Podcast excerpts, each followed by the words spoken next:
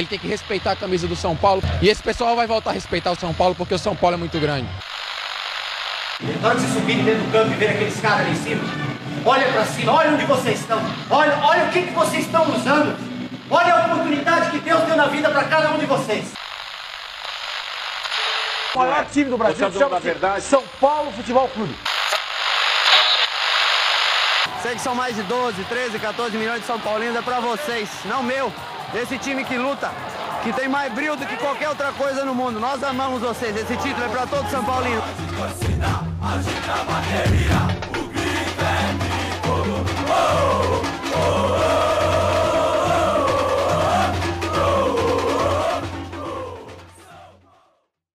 Saudações tricolores, bem-vindos a mais um episódio do Anota aí Tricolor. Episódio de hoje é para retornar aí a sequência dos jogos importantes que a gente prometeu gravar por uma é, por uma por uma dificuldade aí rotineira, a gente não conseguiu gravar contra o Corinthians, mas a gente já estava no meio da gravação quando deu um problema no celular do Matheus e acabou que a gente não conseguiu completar a gravação. E a gente aproveitou que a gente ia participar também do, da, com a galera do, do, do Space, com a galera da 20 milhões de vozes lá do 20MV do Kevin. É, aí para falar justamente sobre o jogo contra o Corinthians e da semana do São Paulo. A gente não se, se incomodou tanto do fato de não postar, porque tem esse conteúdo, inclusive gravado, que eles postaram e a gente retweetou e comentou. Então todo mundo estava sabendo o que ia acontecer, então não foi tão infeliz o ato de não postar. Mas hoje, aqui, logo após o jogo São Paulo contra Palmeiras, são exatamente 23 horas e 1 minuto. Estamos aqui gravando é, depois do término da partida. São Paulo sai derrotado é, do jogo de hoje, é, parando uma sequência de sete jogos sem perder, tanto do Rogério Ceni, óbvio, quanto do São Paulo. É, o Rogério Ceni que perde o seu primeiro clássico à frente do São Paulo também, tem a sua primeira derrota da carreira como técnico contra o nosso querido português, que não é tão querido hoje assim, Abel Ferreira. E a gente está aqui para debater justamente sobre esses contornos da partida como foi a atuação do São Paulo no primor dos 90 minutos, como foi a atuação principalmente do nosso adversário é, se postando contra a gente, até porque o nosso adversário é nada mais nada menos do que o atual bicampeão da Libertadores, o melhor time da América. E temos muita coisa para conversar, certo? Tô aqui com o Matheus, como de costume. Vou passar é, rapidinho a minha visão e depois o Matheus passa dele também, para a gente ir debatendo ao longo do episódio certinho. Para começar, Matheus, na verdade, perguntar para você a respeito dessa questão da, da partida, né? A gente saiu com um resultado é, que não foi o que a gente esperava, mas foi meio mascarado, né? O resultado, eu tô falando bobeira. Você acha que mereceu? Porque na minha concepção, São Paulo, pô, só de, de olhar a estatística, o número frio, né? O famoso número frio que não, não, não, não mata ninguém, a gente dá uma olhada, não a gente se basear no jogo como um todo, mas assim se você olhar, os caras tiveram um chute no alvo, no gol, e esse chute, no caso, essa, essa finalização, foi o gol, né? O Palmeiras jogou 10 minutos primordiais, o Palmeiras não deixou o São Paulo jogar nos 10 minutos. Pareceu muito o que a gente fez com o Corinthians no último jogo no início, mas depois daquilo dali o jogo acabou pro Palmeiras, né? O Palmeiras não teve ímpeto para continuar e teve aquela postura defensiva integralista ali do, do Abel Ferreira, como de costume que a gente conhece. Você achou isso também ou você achou que o São Paulo fez um jogo abaixo do que de costume? Cara, assim, primeiro, boa noite. E, realmente foi isso que aconteceu mesmo. A, a gente não, não teve o que fazer. Tanto que, falando em números, né? O Palmeiras tem 39 cortes no jogo. O time tem 39 cortes. Não passou da, da. Se passou as duas linhas do, do, tri... do quadrado da área foi muito, né? O Palmeiras estava lá enfiado o tempo inteiro. Depois que, depois que fez o gol. Tomou conta do jogo nos, nos momentos iniciais, como tu disse. Soube, soube aproveitar da, das nossas fraquezas e das nossas infelicidades também. Né? Principalmente do goleiro que estava embaixo das metas. E assim, tomamos gol numa bobeira, né? Pelo lance que o Diego acaba saindo, o Arboleda viaja no mundo da lua, o Rony vai lá faz gol. E assim, o, o resultado poderia ter sido muito melhor. A gente acho que merecia pelo menos um empate. Pelo menos. Era, era o mínimo, assim, aquela bola do Marquinhos era pra ter entrado, ela, ela não entrou por muito capricho. E o São Paulo ele vem, vem se mostrando cada vez melhor. É um time que, que vai evoluindo, vai mostrando seu futebol com mais, com mais vigor. E a gente nota que, que não é só da boca para fora que as coisas estão acontecendo no trabalho do Rogério Ceni. Além de, de todas as coisas estruturais, digamos assim, a bola está começando a aparecer, o físico está começando a aparecer. E querendo ou não, esse era o jogo que, que determinaria, né? A grande prova dos nove, se a gente poderia se, se embalar de vez e começar a pensar que a gente pode sonhar com coisas muito grandes esse ano, ou se a gente dá uma seguradinha, vamos ver como é que vai continuar. Se essa maré que tava boa vai voltar a ser boa depois desse jogo mais difícil que, vai, que é o Palmeiras, né? Que é o, o adversário mais difícil do Campeonato Paulista, quiçá do Brasil, no momento. Tá ali com, com o Galo entre os, os dois mais, mais complicados de jogar contra. E, e assim, a gente pode ter sido com um resultado ruim, mas, mas me gera orgulho saber que, que o time não, não abaixou a cabeça depois da retranca do Palmeiras e conseguiu jogar um bom futebol. E assim, como eu disse, é o é top 2 melhores times do Brasil.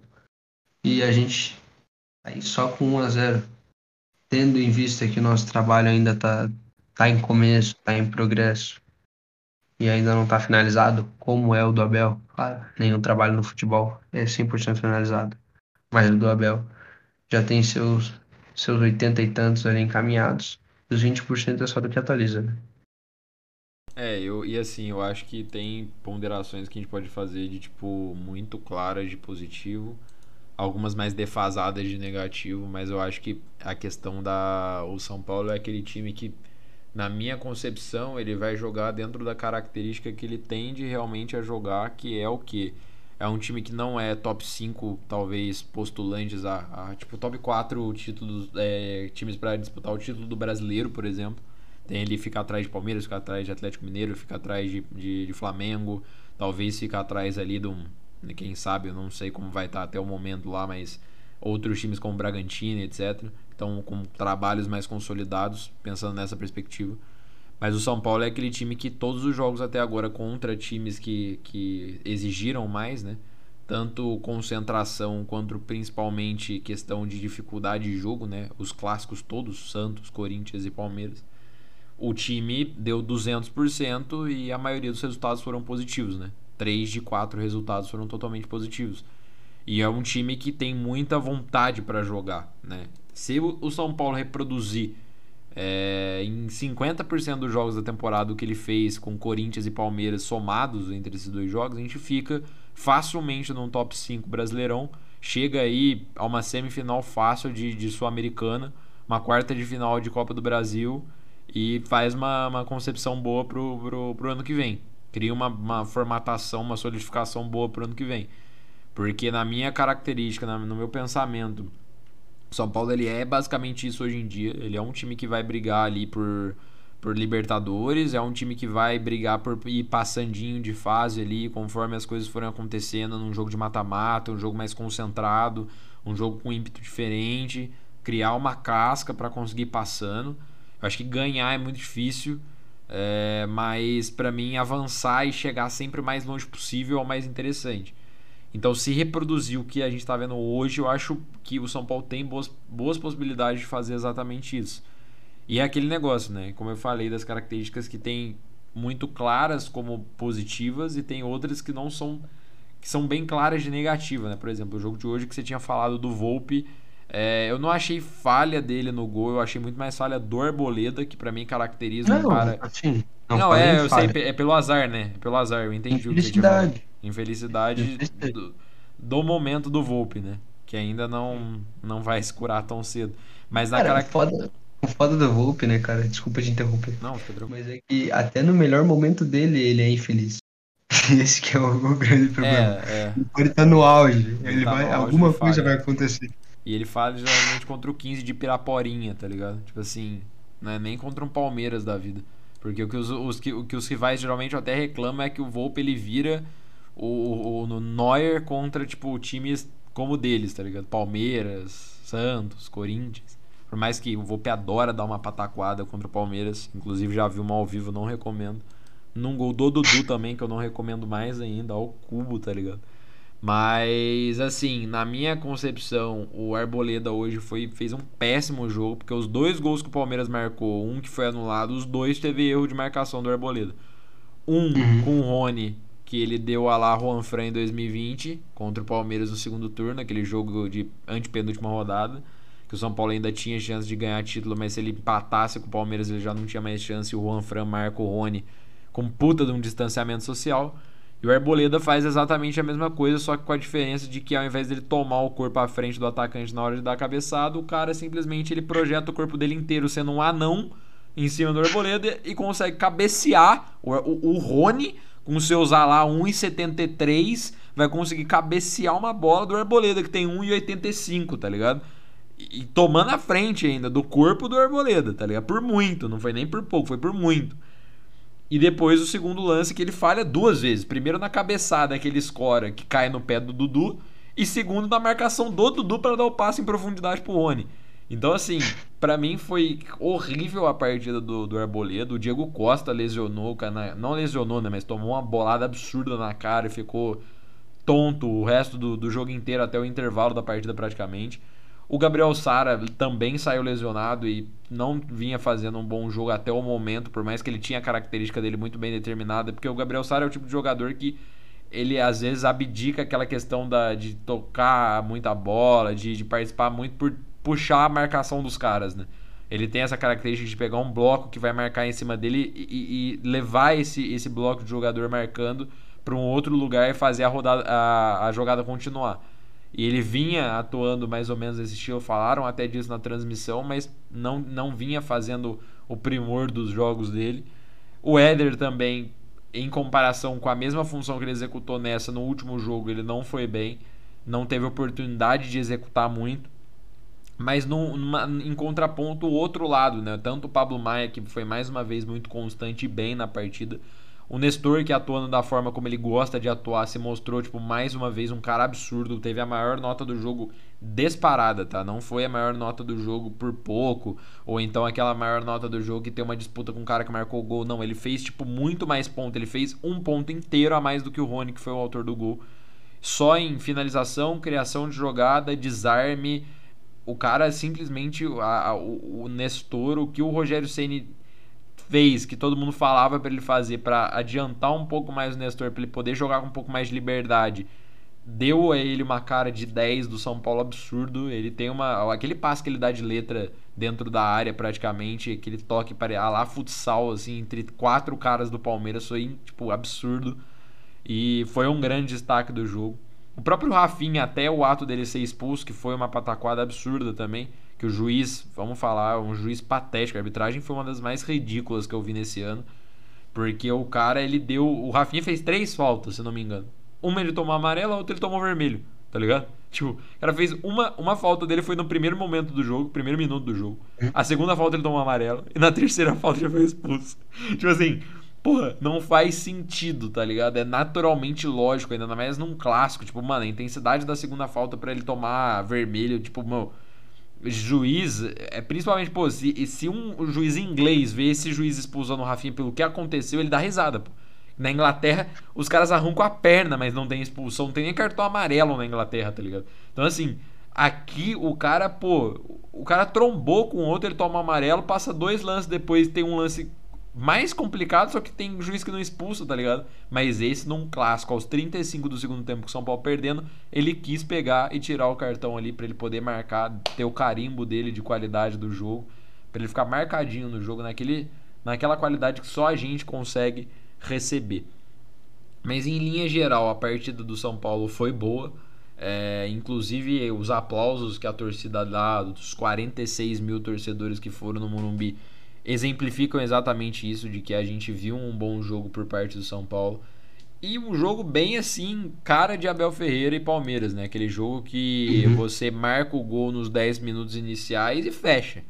E fecha e fecha bem, né? Eles têm essa característica, né? O futebol brasileiro não sabe é, elogiar também essa parte de quem sabe se defender, né? ou jogar na retranca, como eles falam. O cara, quando foi jogar contra o Flamengo, quando foi jogar contra o Atlético Mineiro, que faz esse tipo de jogada, ele sabe que ele precisa disso para ganhar de um time que tem um elenco melhor. Né? Por mais que o elenco dele seja top 3 da, da América, talvez, praticamente, é, Galo e Flamengo têm elencos melhores que o dele no papel, nomes, né? E principalmente em pontuações ofensivas, né? Porque o grande problema do Palmeiras talvez seja a lateral direita, talvez, mas lateral direito no Brasil é uma parada que é horrível. Todo mundo praticamente tem lateral direito ruim. É, é bizarro porque você fala, pra, na minha cabeça, o São Paulo é top 2 de lateral direito do Brasil, porque o, o do Flamengo é o Isla, tá ligado? O do Palmeiras é o Marcos Rocha, tá ligado? Então, tipo assim, não é uma posição que tem, é muita. armou o Hudson Odói, hein? É, então, vai brincando aí. O Caneto, caralho, fala é, do Marcos Rocha. Fala do. Quase levantou a taça do Mundial, só faltou tirar o quase da palavra. O resto fez tudo. Mas, o, basicamente, assim, como construção da partida, não se apegar ao fato de que o São Paulo simplesmente perdeu por perder. Até porque era aquele jogo, sinceramente, é clássico, etc. A gente tá ligado. Mas eu, particularmente, entrei mais com o olhar de analisar o jogo do que esperar um puta de um resultado.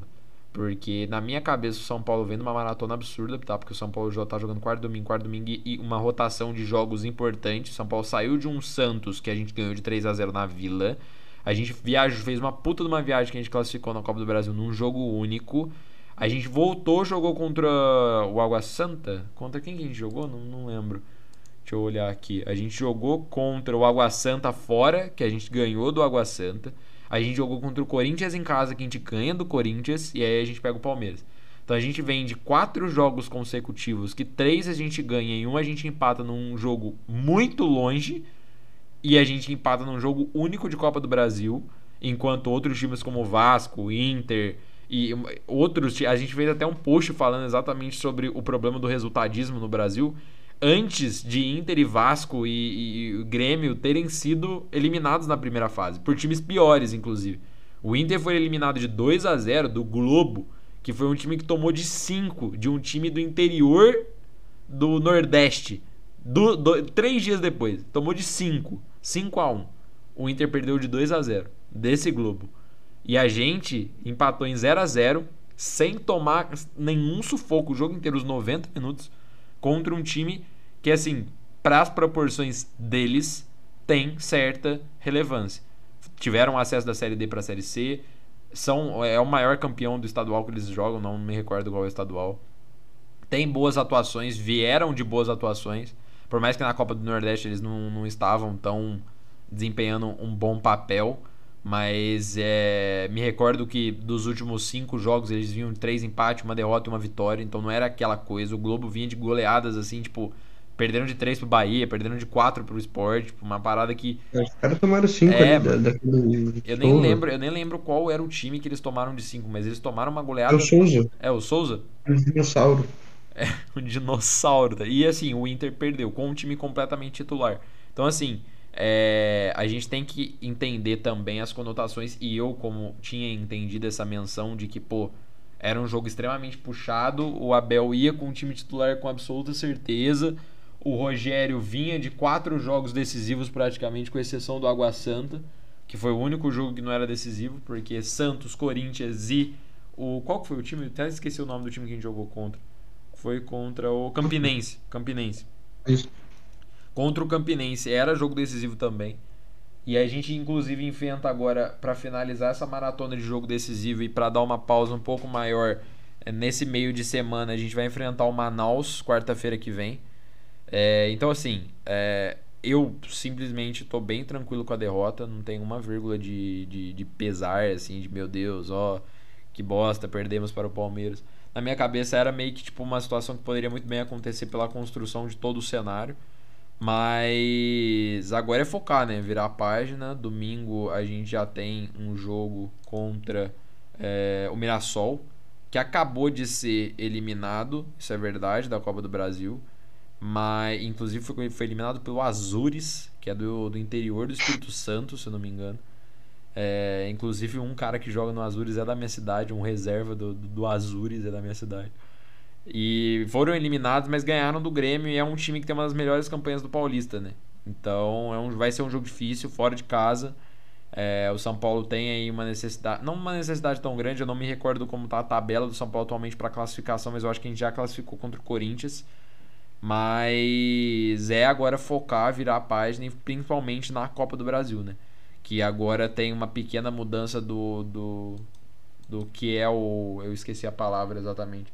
Mas a grande diferença dessa rodada para outra é que o empate não é do visitante, né? O empate leva aos pênaltis. Então, mesmo que o São Paulo vá e empate a partida com o Manaus, ainda tem a possibilidade do pênalti, não é o resultado a favor do visitante. Então, eu acho que basicamente o que a gente tinha para debater e para falar a respeito desse jogo é isso. Tem alguma coisa a mais para acrescentar que eu, me, que eu não me, me recordo? Cara, não, por mim é só isso. Concordo contigo em tudo que você disse. E agora é focar na, em pegar o Manaus e, e tentar conseguir um bom resultado. É um time difícil, como você mesmo falou, complicado, a gente não pode ir de, de cabeça muito erguida contra esses, esses clubes que são, são de menor expressão, né? E sempre tentar fazer o melhor jogo possível. Continuar melhorando e ver se a gente consegue sair de lá com um resultado tranquilo, sem passar nervoso, sem sufoco. É de lá no caso do Morumbi, tá? É em Ah, casa. perdão. É que sempre que é contra o Manaus, eu imagino que. É a, é a primeira Me- fase, a primeira fase a gente joga fora, a segunda a gente joga em casa. Menos mal. Menos mal. É, ou então, Vai- na verdade, na verdade é uma construção assim, é variável, tipo, é o inverso, pra deixar bem claro, é tipo o inverso do que foi o primeiro jogo. Então, tipo, se o primeiro foi em casa, o segundo é fora, se- Uhum. enfim. Sim, sim. Só que, tipo, é melhor porque a gente não vai jogar no calor Claro, fudido lá de Manaus. E é aquela coisa, né? A gente joga ali mais tranquilo de jogar em casa, o torcedor e tal, e os caras sofrem um pouco mais por sentir a atmosfera, né? Uma atmosfera muito nova pra, pra um time pequeno, né? No interior. Então é isso, cara. Por mim é isso. Não, não senti também a derrota hoje, algo comum, digamos assim. Não que seja comum perder do Palmeiras, mas não foi um resultado assim anormal, tanto que a gente jogou melhor. Se a gente tivesse feito futebol patético, daí ok. A gente jogou bem, então é isso. Melhorar o próximo jogo só. Exatamente, acho que não tem tanto o, o que falar, tipo, principalmente as menções positivas e negativas do jogo a gente já meio que fez. É, inclusive, que puta goleiro tem o Palmeiras, que desgraça, que inferno, todo jogo é a mesma bosta. Esse cara faz um, um terror pra gente marcar um mísero gol, cara. Tipo assim, é bizarro a capacidade que o Everton tem de todo jogo contra o São Paulo. Ele dificultar em 300% a probabilidade de a gente marcar a porra de um gol, cara. É assim, é nojento, só. Mas, pô, puta goleiro, tá ligado? A gente infelizmente não tem uma, capa- um goleiro tão bom, né? Dizem ah, os ditos do, do futebol que um grande clube começa primeiro por um grande goleiro, né? E a gente sabe muito bem disso. Mas Somos pequeninos. É, então, somos pequeninos porque começamos de trás pra frente com um goleiro horroroso. Com o máximo de respeito ao Volpe, né? Mas assim, um cara que elimina a gente no que ele eliminou e tem as atuações e as desconfianças dele da forma que, né? É complicado. Informação de última hora da, da Bianca Molina, Gabriel Sara saiu de muleta do estádio do Morumbi. É, o jogador deixou o campo no segundo tempo do clássico, sentindo muito o tornozelo. Lembrando que Gabriel Sara a gente já fez até análise, etc, falando que morfo- é, o físico dele, né, a análise morfológica dele é muito favorável. É, tem a tendência de se recuperar rápido, mas vamos torcer para não ser nenhuma coisa preocupante, porque o São Paulo não tem outro jogador parecido que faça as características que ele faz. E a gente precisa dele para jogos é, que a necessidade de, de perfurar os espaços, ter uma, uma contingência maior, seja, seja exigida da gente. Né? Então, finalizamos por aqui o episódio de hoje com essa super com essa super informação de última hora. Mas é isso, a gente retorna provavelmente contra o Manaus, mas a gente não garante porque a semana que vem, se tudo correr conforme os, os o que a gente planeja, né? É, teremos gravações para o YouTube do Anota. Então fiquem ligados aí no nosso cronograma que a gente vai liberar ao longo da semana, se tudo correr bem, né? Como eu disse. E a gente provavelmente retorna ou contra o Manaus ou então só na próxima fase do Paulista, que já é também na sequência, mas trazendo aí é, conteúdos para o YouTube. Então a gente não vai parar nunca, mas a gente vai talvez mudar o direcionamento na nas próximas duas semanas, em que o São Paulo enfrenta jogos menores. Né? O São Paulo pega aí o Manaus, depois pega, se não me engano, o Botafogo de São Paulo e depois já cai na, nas conjunturas ali do, eh, das próximas fases do Campeonato Paulista. Então é isso, obrigado Matheus mais uma vez pela participação. A gente finaliza por aqui mais um episódio do Anota. E, e não se esqueçam que hoje o São Paulo é mais sorte em nós do que nós mesmos. Tamo junto e é nóis. Valeu, valeu.